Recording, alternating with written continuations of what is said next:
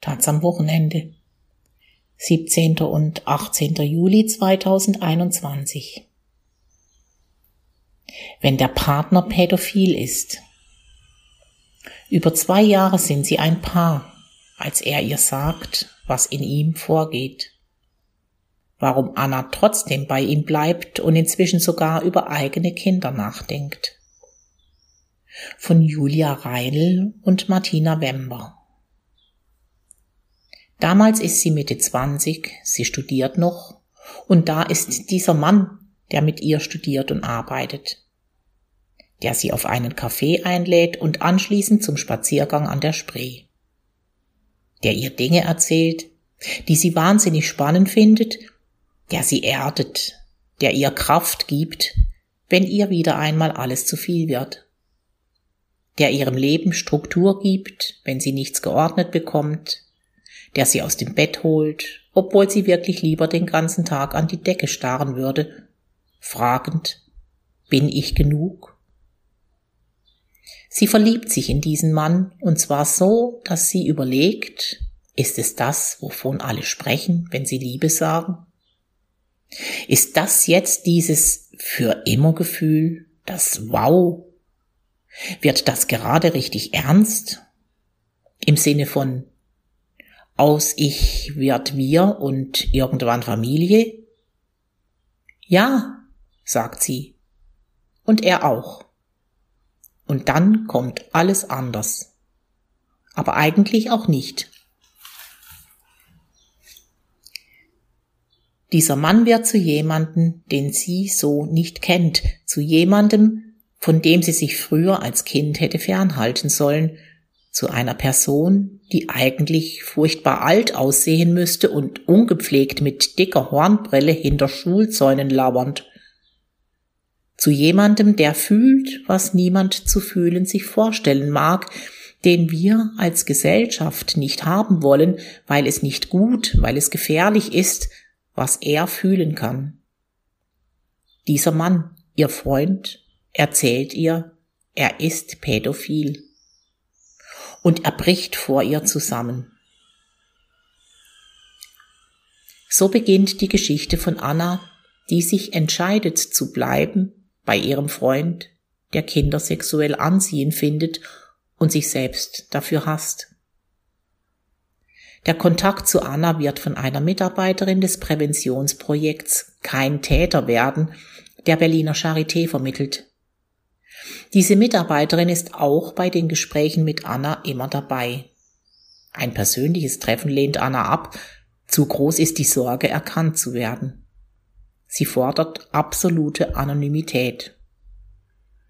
Es ist ein erster Eindruck von dem Stigma, mit dem sie sich zu leben entschieden hat. Aber reden will sie am Telefon. Patrick ist damit einverstanden, dass Anna die gemeinsame Geschichte erzählt. Er redet hier nicht. Wie kann Anna mit einem pädophilen Mann zusammen sein, ihn kennen und lieben lernen? Wie kann sie sich sogar Kinder mit ihm vorstellen? Wie ist es, mit niemandem sonst darüber reden zu können und ist ihr Freund nicht gefährlich? Wie kann sie sich so sicher sein, dass ihr Freund nicht heimlich zum Täter wird? Als Anna Patrick vor sechs Jahren auf der Arbeit kennenlernt, führen sie zweieinhalb Jahre lang eine unbeschwerte Beziehung. Sie wollen schließlich den nächsten Schritt gehen. Zusammenziehen.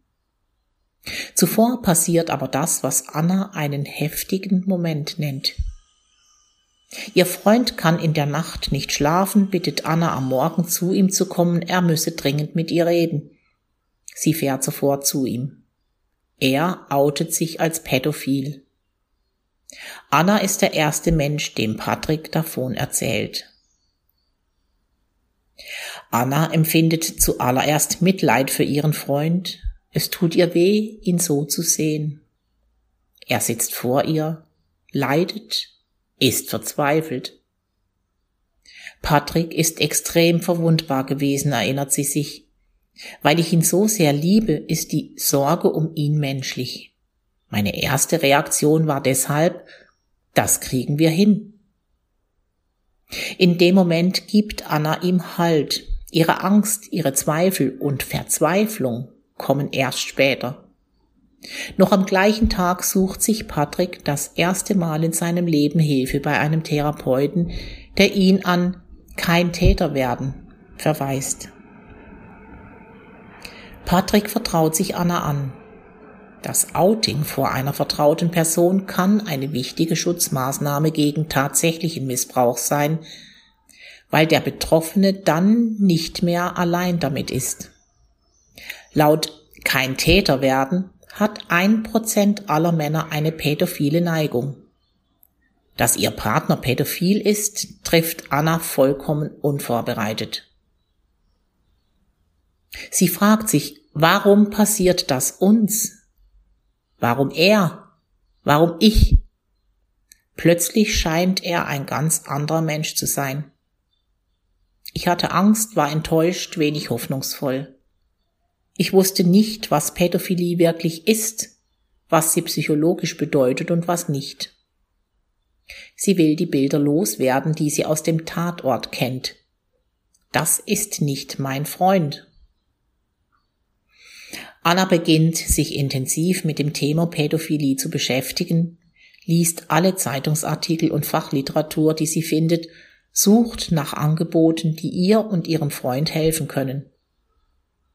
Es dauert ein paar Tage, bis sie zu dem Schluss kommt, ich bleibe bei ihm. Einige Wochen später ziehen sie zusammen. Auf die Frage, warum sie bleibt, antwortet Anna ganz selbstverständlich und ohne Zögern. Ja, weil ich ihn liebe. Reicht das? Mehr nicht? Patrick beginnt die Therapie an der Berliner Charité. Seitdem sprechen Anna und Patrick sehr viel darüber, was die Pädophilie mit ihm macht. Sie habe gesehen, dass er leidet, dass ihn das beschäftigt, aber eben auch, dass er an sich arbeite. Und trotzdem wird es ihr manchmal zu viel. Sie müssen Regeln treffen, damit das Thema Pädophilie im Beziehungsalltag nicht überhand nimmt. Für Anna ist das Jahr, in dem Patrick zur Therapie geht, eine Belastungsprobe. Ein Auf und Ab für die Beziehung. Wenn Sie jeden Tag darüber reden, versaut Ihnen das nicht nur den Abend, sondern raubt Ihnen auch den Schlaf. Sie einigen sich darauf, nur an dem Tag, an dem auch die Therapie einmal die Woche stattfindet, darüber zu sprechen. Mittlerweile hat Patrick seine Therapie beendet. Das Thema ist jetzt nicht mehr vorherrschend in unserer Beziehung. Wir haben unsere Routinen gefunden, wann wir darüber sprechen, unsere Grenzen, wie sehr wir ins Detail gehen. Unsere Beziehung hat sich durch die Therapie verändert. Sie ist dadurch stärker geworden, hat uns zusammengeschweißt. In der Therapie hat Patrick gelernt, sich selbst zu akzeptieren, seine sexuellen Neigungen zu kontrollieren und damit umzugehen, den Leidensdruck der pädosexuellen Verhalten bzw. Kindesmissbrauch auslösen könnte, zu minimieren. Bisher gelingt ihm das ohne den Einsatz von Medikamenten. Medikamente können die Libido senken und die Verhaltenskontrolle erleichtern. Sie sind aber auch mit erheblichen Nebenwirkungen verbunden, etwa Unfruchtbarkeit oder Fettstoffwechselstörungen. Sie machen müde, träge und können den Charakter verändern. Angst vor solchen Nebenwirkungen für ihren Partner hat Anna nicht. Sollte der Leidensdruck bei Patrick steigen, seien Medikamente eine Option, die sie durchaus in Betracht ziehen. Ich mache mir keine Sorgen, dass einem Kind wegen ihm etwas passieren wird, sagt Anna. Wenn es je zu einer kritischen Situation für ihn kommt, vertraue ich darauf, dass er mir das sagt. Dass er, wenn ich gerade nicht für ihn da sein kann, seine Verhaltensregeln beachtet, sich der Situation entzieht. Selbst wenn Anna und ihr Freund mit ihrer Familie und deren Kindern einen Tag am See verbringen, denkt sie gar nicht daran, dass etwas passieren könnte. Erst im Nachhinein fragt sie ihn manchmal, wie er sich fühlt, wenn die Kinder um ihn herumspringen. Anders als Pädophilie ist pädosexuelles Verhalten eine Straftat. Auch sich Missbrauchsabbildungen im Netz zu beschaffen und anzuschauen fällt darunter und wird in jedem Fall strafrechtlich verfolgt. Ein missbrauchtes Kind ist schwer traumatisiert und wird ein Leben lang unter dieser Erfahrung leiden. Reicht eine abgeschlossene Therapie wirklich aus, um Kinder sicher zu schützen? In der Beziehung zu Patrick geht es nicht nur darum, was nicht sein darf. Es geht auch darum, was sein kann. Kann er mich attraktiv finden? Wie ist der Sex mit mir für ihn? Auch Anna hat Zweifel, meistens eher Selbstzweifel. Wenn ich mit mir nicht zufrieden bin, können die Gedanken, dass ich selbst nicht in dem Körperschema bin, das mein Partner sexuell präferiert, die eigene Psyche ziemlich runterziehen. Ich habe gelernt, dass er mit mir zusammen ist, weil er mich toll findet, weil er mich liebt, wie ich bin. Weil Patrick nicht ausschließlich Kinder sexuell anziehen findet, ist Annas erwachsener Frauenkörper Teil der gemeinsamen erlebten Sexualität. Anna beschreibt die Beziehung, die sie führt, als eine Beziehung wie andere auch. Sie sagt, wenn sich unsere Beziehung von anderen Beziehungen unterscheidet, dann darin, dass wir unsere sexuellen Neigungen und Interessen, unsere Vorlieben und Dinge, die wir gemeinsam ausprobieren möchten, offen aussprechen, weil wir uns damit auseinandersetzen müssen. In den Angeboten der Berliner Charité lernen Betroffene und ihre Partnerinnen ihre Beziehung zu fokussieren und zu vertiefen. Eine gegenseitige Akzeptanz der sexuellen Neigungen soll die Paaridentität stärken. Emotionale Stabilität soll einen verantwortungsvollen Umgang mit der pädophilen Neigung begünstigen. Kein Täter werden. Auch Anna hat sich für eines der Angebote entschieden. Ihr fehlte der Austausch über das Thema, über das sie mit niemandem sonst sprechen kann. Regelmäßig geht sie deshalb zur Angehörigengruppe, wo sie sich mit anderen Partnerinnen von Männern mit pädophiler Neigung austauscht. Begleitet wird die Gruppe von einer Therapeutin. Immer wieder tauchen dieselben Fragen auf. Was mache ich in einer Situation, in der Kinder um uns herum sind? Muss ich auf meinen Partner aufpassen? Muss ich dafür sorgen, dass er sich der Situation entzieht?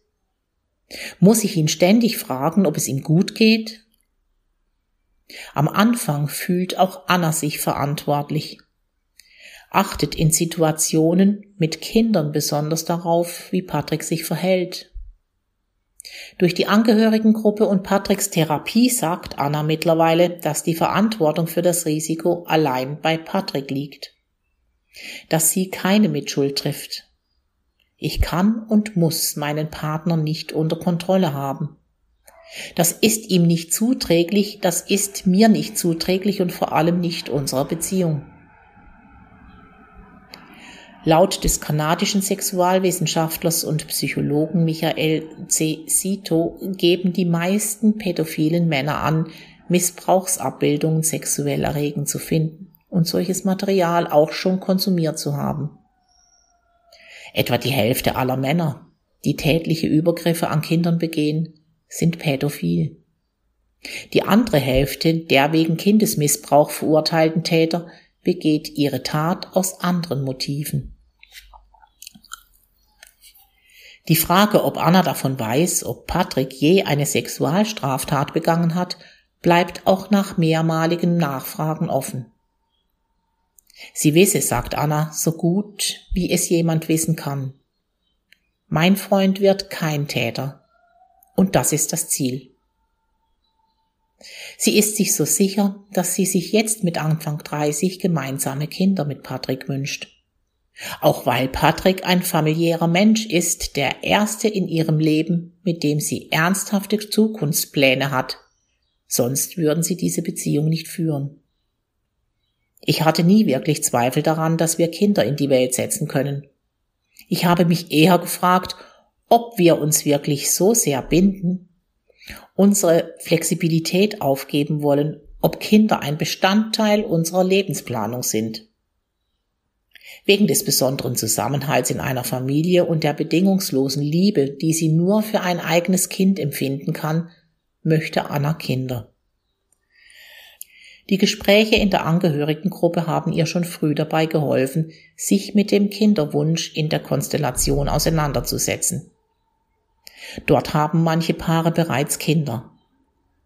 Bei einigen sei das problematisch gewesen. Anna weiß, dass eigene Kinder eine Herausforderung werden. Sie beruhigt sich mit dem Gedanken, dass Kinder älter werden und dem präferierten Körperschema eines Pädophilen entwachsen. Das Problem ist somit nur temporär. Mittlerweile gibt es gute Medikamente, um das zu unterdrücken, um der Psyche in dem Moment Ruhe zu geben dass wir außerdem jederzeit zum Präventionsnetzwerk gehen können, wenn eigene Kinder für Patrick doch ein erhöhtes Risiko darstellen, ist für mich unfassbar beruhigend. Eigene Kinder seien zudem etwas anderes. Eltern, die sexuell an Erwachsenen orientiert sind, würden sich auch nicht plötzlich von den eigenen Kindern angezogen fühlen, sobald diese entsprechende Körpermerkmale ausgebildet haben oder den 18. Geburtstag feiern. Und Pädophilie ist nur ein sexueller Stimulus, einer von vielen in der menschlichen Sexualität. Wie stark und wie schnell Menschen auf solche Stimuli reagieren, ist unterschiedlich, aber nicht automatisch stärker bei einer Pädophilie. Erwachsene, die sich von Erwachsenen sexuell angezogen fühlen, werden selten übergriffig, nur weil sie jemand attraktiv finden. So verhält es sich auch bei der Pädophilie. Ist die sexuelle Ansprechbarkeit stärker, ist auch die pädophile Präferenz präsenter, die Verhaltenskontrolle schwieriger. Erst wenn so ein psychischer Leidensdruck entsteht, handelt es sich um eine pädophile Störung, die in Verbindung mit anderen Risikofaktoren zu einem Missbrauch führen kann. Risikofaktoren können eine instabile Liebesbeziehung, Beziehungskonflikte aufgrund fehlender Intimität sein oder eine bereits vergangene Sexualstraftat. Annas Freundeskreis ahnt nicht, dass Patrick pädophil ist. Würde sie erzählen, dass sie einen Pädophilen liebt, würde das auch das Bild ändern, das die Leute von ihr, von ihnen als Paar haben. Aus Selbstschutz hat sie auch Patrick gebeten, außerhalb der Therapie kein Wort über seine Neigung zu verlieren. Nur seine Mutter weiß davon. Wenn Pädophilie in den Medien präsent ist, kommt das Thema auch in Annas Freundeskreis auf. Der Begriff Pädophilie, sagt sie, werde häufig falsch verwendet und falsch verstanden. Das tut ihr weh, weil sie mit einem pädophilen Menschen zusammenlebt. Ich kläre dann auf. Pädophilie ist eine sexuelle Neigung, keine Krankheit. Es ist auch nicht automatisch eine Täterschaft. Wenn sie so etwas in die Runde unter Freunden sagt, reagierten die Menschen manchmal irritiert, mal interessiert. Manchmal wenn sie sich in Rage rede, vergesse sie, dass ihr Freund mit dabei sitze und wie das für ihn in dem Moment wohl sein müsse. Für Patrick wäre es eine unglaubliche Entlastung, wenn das Thema transparent in der Gesellschaft diskutiert werden könnte. Wenn es keine Selbstschädigung wäre, darüber offen zu reden. Aber das ist es halt einfach nicht. Anna hat sich auch deshalb dazu überwunden, hier darüber zu sprechen, weil damit Pädophilie aus einer anderen Perspektive geschildert werden könne. Das Label Pädophil ist eben nicht das einzige, was diese Menschen tragen. Menschen sind komplex, haben viele Eigenschaften. Patrick arbeitet hart daran, sich selbst zu akzeptieren, sich selbst zu kontrollieren, damit er ein normales Leben führen kann. Seine sexuelle Neigung wird er niemals ablegen können, aber er kann versuchen, ihr weniger Präsenz zu geben. Anna ist eine von mehreren Stützen im Leben ihres Freundes, die hilft, dass er nicht zerbricht, die hilft, dass es nicht dazu kommt, dass er zu einer Gefahr wird.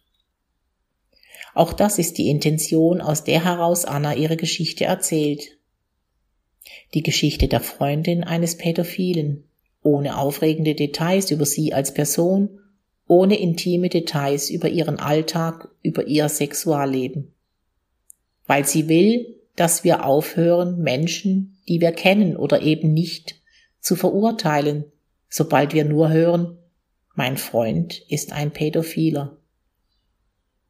Sie wünscht sich, dass wir stattdessen zuhören, wenn sie sagt, ein Pädophiler ist in erster Linie ein Mensch.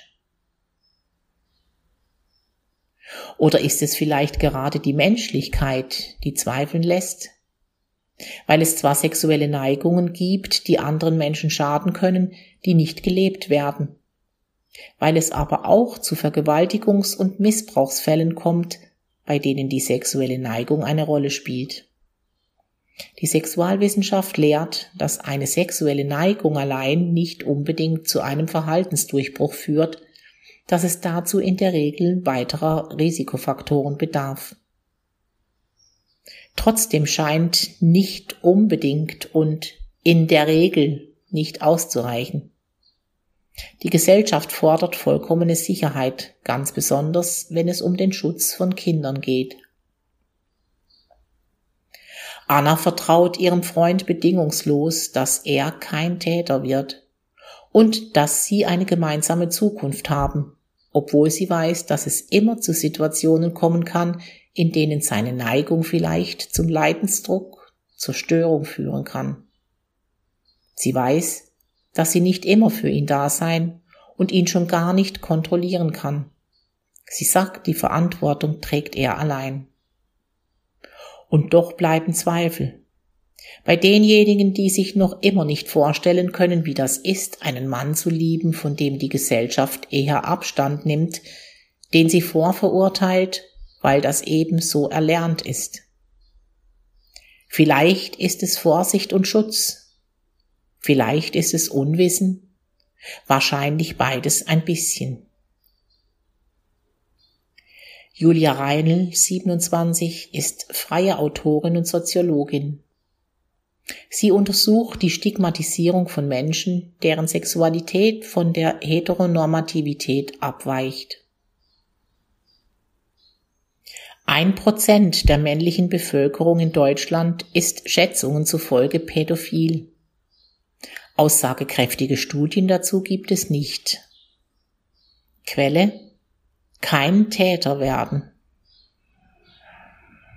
16 Jahre gibt es das Projekt Kein Täter werden der Charité Berlin, das aus dem Justizetat des Bundestags und der Länder finanziert wird.